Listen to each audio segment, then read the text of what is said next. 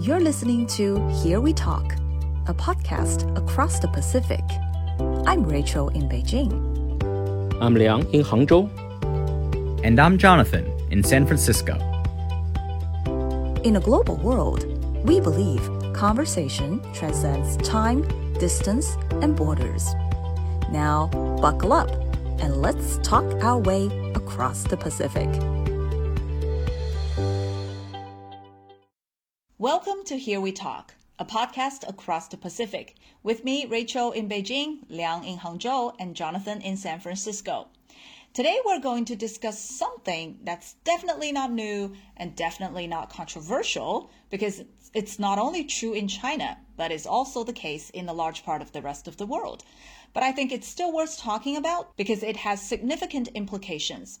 So, without any further charade, let me introduce today's topic by quoting the title of a CNBC article Why Are People Not Getting Married Anymore? Since I'm the only person out of our team who is married, I guess I'll have to spend the whole episode grilling my two teammates, Liang and Jonathan. Now, according to the CNBC report, almost 90% of the world's population now live in countries with falling marriage rates. Obviously, low marriage rate has become a global issue. And um, I don't need all the numbers to verify the situation in China because I myself have way too many friends or even relatives that are not married yet.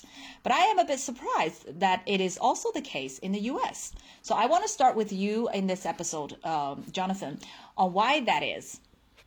Uh, sure. Well, it's kind of funny you say you're surprised. From an American perspective, we'd be less surprised that there are fewer marriages in America than in China.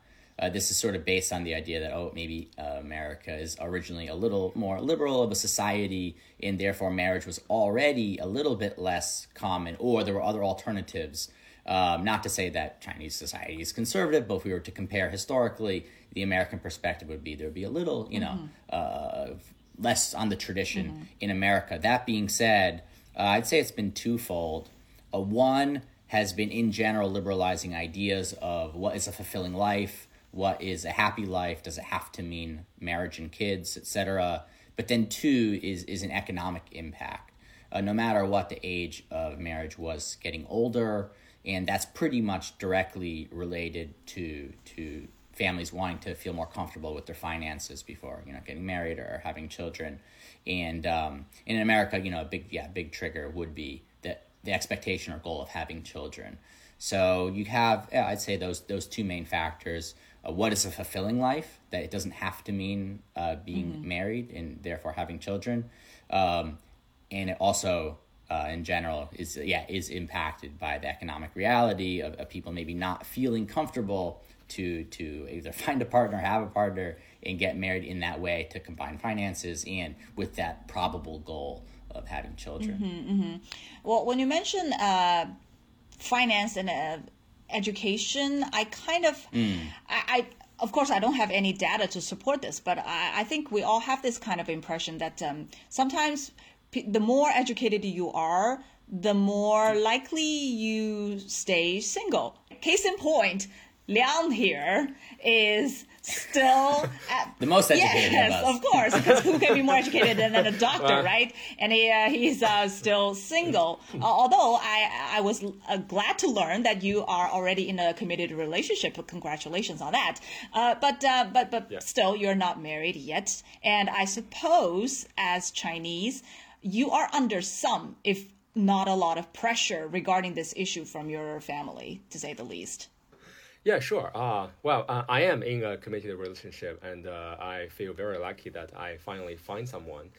Uh, but uh, go back to the, the, the opening survey you just mentioned by CNBC. I'm thinking that uh, maybe there is a generational difference, uh, especially in China's case, that uh, people who are single or who are not married, like in my age, probably it's like uh, for some reasons or uh, those so so we encountered so we decided or we're waiting for that someone. Mm-hmm. But uh, uh, people who are much, much younger, uh, especially I'm talking about my students in their uh, early 20s or, or, or slightly older, I think many of them they just don't uh, have any uh, specific reason uh, to not to get married. They just don't want to get married. Many of them. I think this has become a uh, uh, one of the uh, popular uh, social issues in China, or maybe a phenomenon in China. Yes, it is. Uh, as I will, I. Uh-huh. will play the soundbite later. Uh, that Mm-hmm. was gathered from my other friends.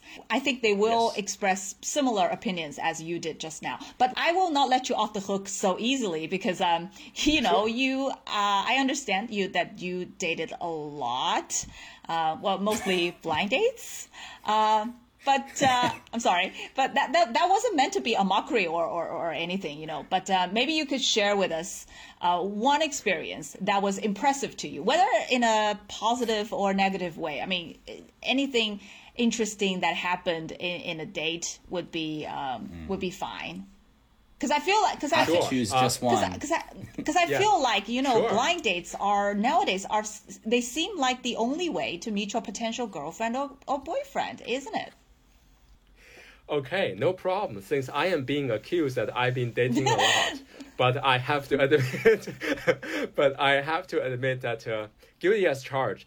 But I have to admit that ninety nine percent, ninety nine percent of my dates were actually arranged dates. So arranged by my parents and my uh, family members. So I have to say that uh, there's been uh, a good three or four years. I've been uh, constantly been putting on to the blind dates arranged by my parents. Uh, so I think the biggest, still today, I think the biggest pressure that I am not married uh, is not on my shoulders, but on my parents. So they are dealing with uh, people in my hometown, uh, people from my family.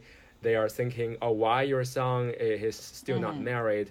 Because it seems like he's, he has been past his prime, and it seems like he's too old to have children, and, and it seems like a, a, single single lifestyle is, is definitely does not sound very good. So I am not the one who's been dealing with all the pressures, but my parents are.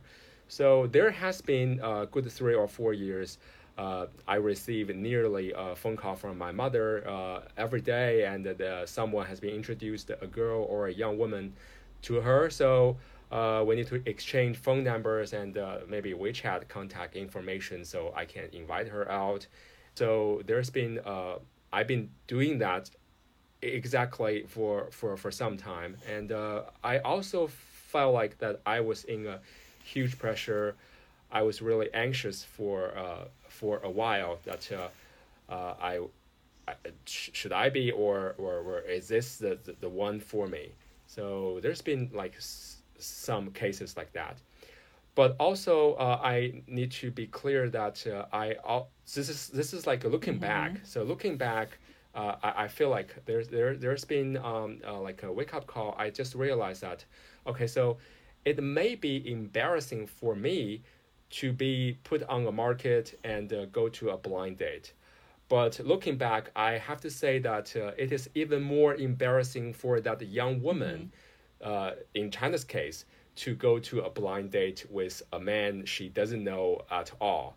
Because uh, in, in China's case, I think uh, at least many of those uh, uh, women that I met from a blind date, uh, I feel like they are uh, they were more awkward. They felt more awkward and more embarrassed than I felt. Okay.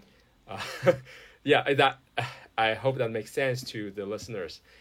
Um, and uh, of course, there are some uh, interesting. But do you ever Uh, did you ever w- find out why they were awkward? Just because Yeah. they were m- m- meeting some stranger? Was that the only reason? Yeah, exactly. Yeah, exactly. I think I think that's the reason. The reason is they felt more embarrassed than than I did. Was like they feel like they they are under more pressure, because uh, in, in China's case, it's like a, a ma- I mean, may, maybe it's a universal case. Like a man can get married uh, at a older age, but uh, for the female sex, uh, you are expected to get married at a younger age. So obviously, for in that case, time is not on their side. So uh, yeah, but this is all looking back. I just but uh, I also was very frustrated for that good three or four years because I didn't mm. meet the one mm-hmm. and I was under huge pressure, especially the pressure from my parents because they were Right. under even more tremendous Right. pressure. Yeah. Okay. So enough said about the enough said about the negative side. So there's there's there's one case I there's one story I want to share. Uh, it's it's nothing bad. I I, I, I don't feel like uh, uh, this is uh, uh, inappropriate, but I just feel like there's- maybe this is uh, one case to, to let listeners know what kind of blind date I've been on. Okay, so there's uh, uh, actually uh, one young woman that I was introduced to, and she was in her early uh, 30s. Maybe she just turned 30 that year, and I was slightly older. She had a very good job and working at a uh, state-owned enterprise. So, and she's also from a, I would say, a very affluent family, uh, family with connection, family with resources. So, uh, judging by all the uh, statistics, uh, like uh, I mean, she's even, I would say, she's even out of my league. Uh, however, I actually invited her out. I asked her out twice. Uh, we chatted uh, over coffee, and we even went to a park or something. For me, the awkwardness was like uh, we had nothing to talk about. Although she was really, really nice, and I just ran out of topics because I I'm an introvert as well. I'm a I'm a I, I I belong to one of the biggest introverts I have ever met in all my life. So she really her parents really had done have been doing everything for her everything nearly everything from like uh finding a job or work related things or even her personal life. Okay. so she allowed her parents to do everything. And there's one time i asked her like uh, so so so what do you do like uh, if you're not working or on weekend or something? She says i just stay at home I asked her why, and she said like uh, I just uh, I I'm terrified by the outside world. I am afraid of going Mm-hmm. out.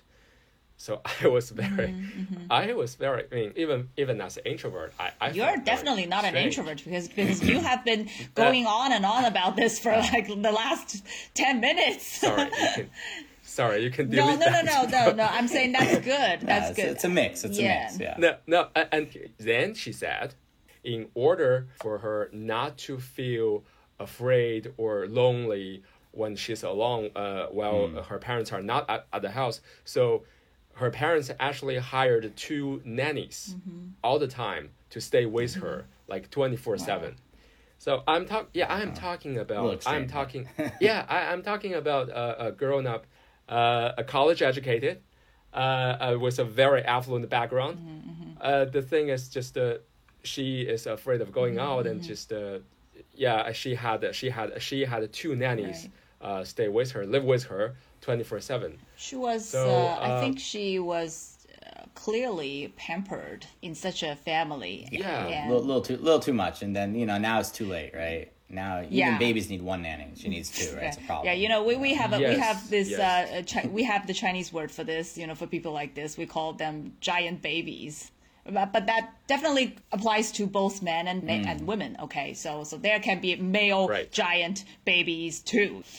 yes Anyway, okay, so all right. Oh, can I can I can I sorry can I just have one Okay, more minute sure.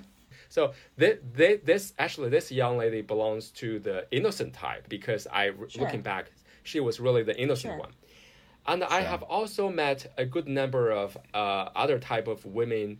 They belong to the much more sophisticated Mm-hmm. ones. They've been on the dating market for a much longer time than I did, although they are they were much younger. This is what I, I kind of a wake up call much later on. I, I felt like they belong to the group that uh, they are not looking for uh, a relationship, especially not a romantic Okay. one. They're looking for a man. They're looking for a man who has a, their own establishment or uh, who have a very successful Mm-hmm. Okay, career. I know, Or- I know. This this is where I, I brought up the the complaint you made to me the other day Mm. about how being a teacher was looked down upon by some women, which kind of shocked me because I it never occurred to me that being Exactly. a university professor, you know, or or just a university teacher. Would be something that serve you as a disadvantage you know? Because jonathan w- would that be the case in the us i mean in in the process of dating would a job preference be the thing here? Um, you know, I'll, I'll, I'll say I think a lot of it falls down to regionality. But let's say you're in, you know, New York City, or San Francisco, you know, uh, or some you know, some sort of you know more expensive city. Yeah, I mean, jobs matter, money matters. Um, you know, Mm-hmm. but what about a university teacher what about a university teacher so yeah, I mean, a, a university professor gets away with more certainly, right? In in, in that has a higher status, and that took more education, that does make more money. Um, you know, I think I think it would be it would be fine if you were to say your university professor is pretty Yeah. good. Um, but definitely, people people are looking at jobs and, and, and making some judgment off of it. Um, and they, people know roughly probably what, what people make, etc. But I'd say in, in America, university professors is considered, you know, pretty pretty high level. Okay. And I, and I think maybe uh, salaries may may also reflect that. To be honest. Right. Yeah. Th- th- There could also be some difference in that between China and the US Yes. because uh, Chinese Yes. university, even professors, don't make that much, right? Liang, according to your understanding. In average, in average, yes, especially Yeah, for average, social right. science, the discipline that I am in. yeah, Mhm. in average. Okay, of course. So, um, other than grilling you two, I uh, also interrogated some of my other friends on why they remain single. Uh, so now let's have a listen to what they had to say. I'm still staying single because I have been looking for my soulmate along the way. I haven't found the one yet. I would rather staying single than entering into a relationship to avoid being lonely. I deem it as irresponsible. I just don't want that. Um, I've been single for almost five years, and I really enjoy my current life status. You know, it's pretty easy to find some friends to hang out for fun in the weekends. And most importantly, you don't need to yield to anyone compared to hang out with a girlfriend. It's much chill, and also my parents didn't impose great pressure on me for blind date. So I'm open to meet the one and soulmate in the future, and not in a hurry. Actually, it's not that I don't want to get married. It's just I haven't met the right person. I think a lot of young people nowadays may also have been trapped in the same situation as me. So, after hearing what uh, my th- other three other friends had to say about the reasons why they remain single, I think one one thing in common is that they all believe that there should be someone out there, the one or the soulmate for them. I, for one, don't really believe in this idea because, of course, ultimately, uh, do do you say that there is someone out there for you that's perfect for you? Of course, I believe that. But what are the odds for you to find that someone? So is it really worth waiting for that someone? Liang, you seem to be quite hung up on that particular uh, concept, you know, the one. So you, I think, I, I, I, I take you as a supporter of uh, th- this uh, this idea. Uh, You're right. I have to say there is no such person called the one, but I think there is a such a type of people who are uh, similar or somewhat in the range of the one. So uh, I think we're. I mean. I, I, I must say, at- my age, is we're not looking for a specific person, but we are looking for a type of Okay, people. that's good. Yeah. So yeah, and and whatever relationship you are in, even even a blind date, you need to learn how to compromise. If you never compromise, and uh, you are going to spend a lot of time waiting and waiting and waiting, and eh, this this one is Will never show just up. not showing okay. up. Well, Yeah. what about you, Jonathan? Not a compromiser? E- Well, yeah, I will say uh, the type I, do- I do think is important, right? Some people literally you're just not going to get along with so well. Certain people you will get along with much much better. So t- type is important. But yeah, uh, at least in not to quote the, the Jewish religion. I'm not super religious either, but the sort the one is sort of defined by who you commit to, as in you create the one. The commitment creates the one, meaning perhaps like you said, the compromise, like wanting to be together, having this dedication. So I think yeah, it's a mixture of type and then also committing, right? And then I guess you have both together, then you've you've created the one. Um, but I will say this: I think there's also a component that matters. Is there's like the type of person, there's the person, and then there's the timing in their life. Uh, sometimes you know you got you got to get the right person at the right time if that makes sense too. I think that's a Well, that's that's that's I believe what's called serendipity in English. yeah a little bit yeah serendipity yeah. Well, that's something that uh, you might spend some time waiting for, I guess. But but there are still hopeful people out there, as as some of my friends. And, and if I if I may say so, I think for urban Chinese, finding the one or finding the romantic relationship is, is maybe more important. But I would say in rural China, especially uh, in the Chinese regions which are much uh, underdeveloped, getting married may not have anything to do with finding the one. Sure. So because yeah, marriage still is uh, a very traditional uh, way of life. So uh, you have to get married at A a way certain to bear age, child. but not exactly exactly not not because you are in a happy relationship. Yeah. But uh, if you think about it, maybe the primitive way of wanting to get married is actually the one that serves the, you know, the inheritance of human beings because getting married gives you children, and that really helps um, helps the world demographically, right? Because we could all agree that if marriage is strictly a personal choice and it has no further implications whatsoever, then we should totally let it be. But it is actually a serious issue. Data have it that by 2050, China's working population will be reduced by 10%, and not enough babies will be born to fill that gap. In the meantime, the dependent population, those who reach retirement age, will double. And that is not a rosy picture, isn't it? So I want to ask you guys do you think there is an effective way to spike people's interest in tying the knot? Uh, Jonathan, I'll start with you. Yeah, I, I think it really uh, does come down to the confidence of the youth. It sounds like a broad topic or sounds like how do you inspire that? But literally, when people feel more confident about their future, relationships are stronger, the desire to you know, get married, have children is stronger. Uh, that's a fact because we know when that hope goes down, that marriage rates and birth rates go down. So I'd say that's that's the number one thing, Right. Uh, which is the hardest to create because that means you have to you know have a vibrant economy or speak to something that will uh, help make people believe there will be one, right? And that probably requires education reform, which requires labor reform, and it's not an easy thing. But I do think that's that's that's what it will take right now. I'll admit, you know, the, the world's changed a lot. Where, yeah, if you were, were single and you, and you enjoy traveling, and your job is decent, and you could live a pretty fulfilling life, and you, and you go on some dates, etc., right? And and um, there's a lot of alternatives, is all. Right. Uh, so there's there's more there's more in competition with marriage than ever. There's more in com- competition with marriage and children than ever. Uh, so how do you make people have the confidence or desire to to settle down? Well, they probably have to, yeah, feel a little more confident about their own economic future, position, etc. Yeah, I, I do agree that uh, nowadays, especially if you look at the the whole world and see what's happening, you know, with all those, you know, regional conflicts, whether it's it's in uh, in Ukraine or in the Middle East, I think people are really feeling this kind of uncertainty about their future.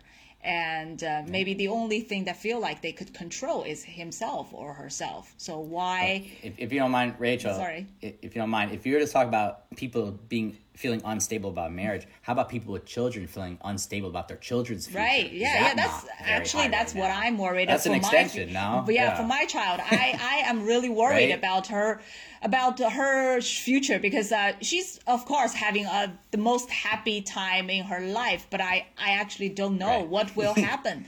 In her 20s or 30s, because you never know. You see, you know, the climate change and then, you know, the conflicts, all the, all kinds of things that bring you the worries that th- th- those are really legitimate. yeah, I, I hate to say it, you know, we, we work with families who do education, so so we feel all the you know anxiety, all the worry. But Mm. I have friends who are just having children. They already see the college environment. They say, "Are my kids going to even get in?"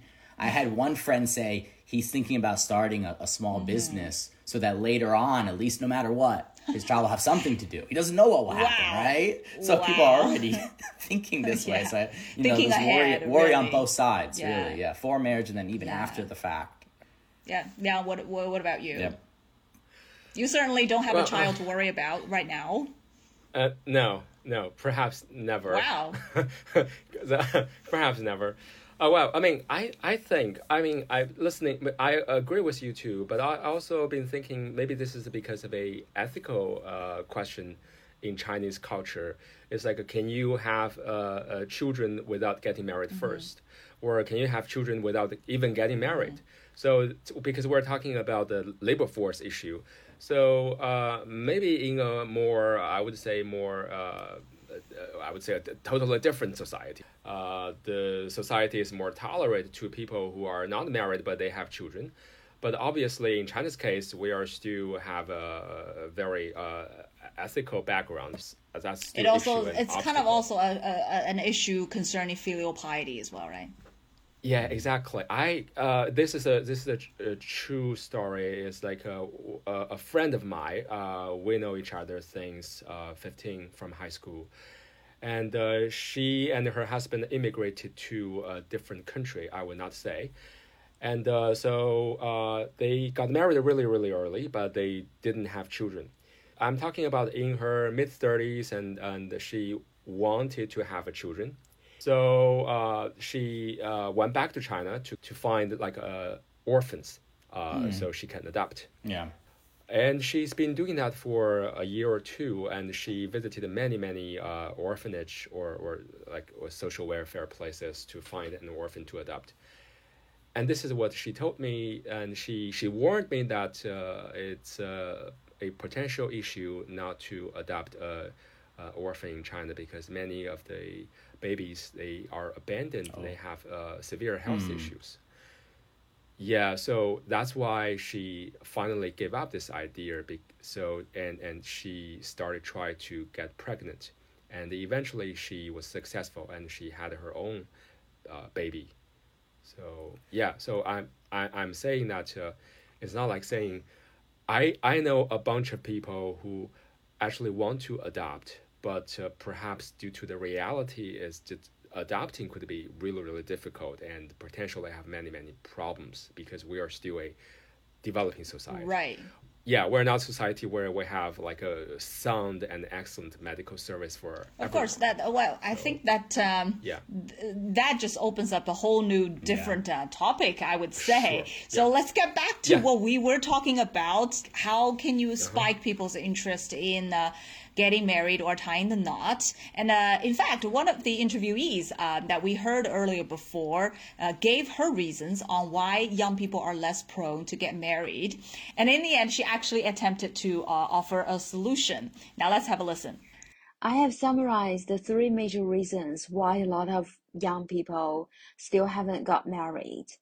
Firstly, the pandemic, the fierce competition, and some other social factors combined all make it even harder for young people to find a job.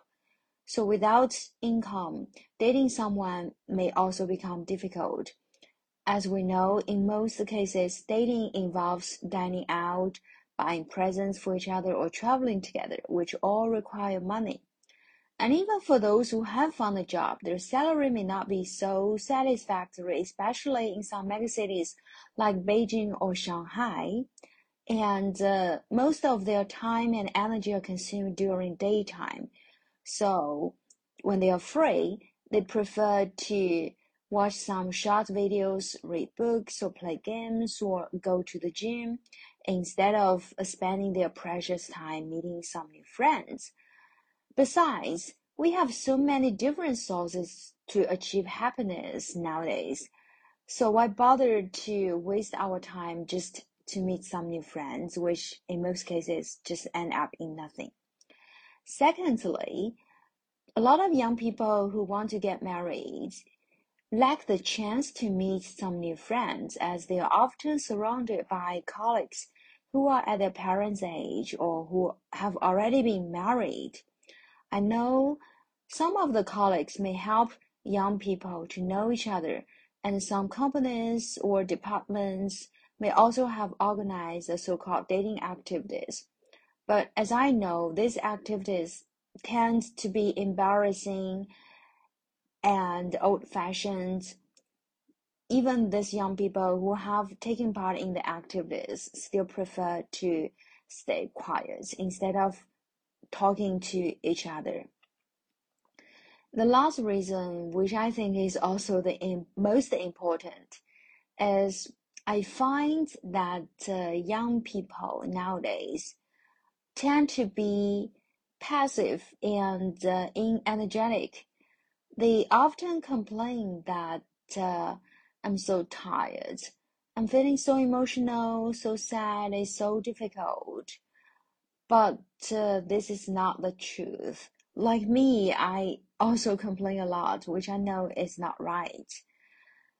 We know that marriage is not the only choice for all the young people, but for those who really want to get married, I think they need to be more brave and more active. So for me, and also for a lot of other young people, if you want to get married or at least have expectations on marriage, you need to take actions now, open a new chapter, at least to make our life experience more colorful. Well, as you have just heard, maybe what it takes is just a little bit of bravery. As my friend said, open yourself up and be ready to embrace all kinds of possibilities. And also, make sure you know what you are getting yourself into marriage for, to be hopeful mm. for the bright future that could build together instead of focusing on all the negative sides like losing freedom. But because by losing freedom, you could also look at it from if you are a half glass full kind of person, you could uh, look at it as gaining a partner to get through all the difficulties in your life together with. Well, to be single or not to be, that's a question. But whatever the answer is, just remember, as long as that's your own choice, stick to it, be happy about it, and make the best out of it. And that wraps up today's episode. Thank you for listening. This is Here We Talk. I'm Rachel with Liang and Jonathan. Until next time, bye for now.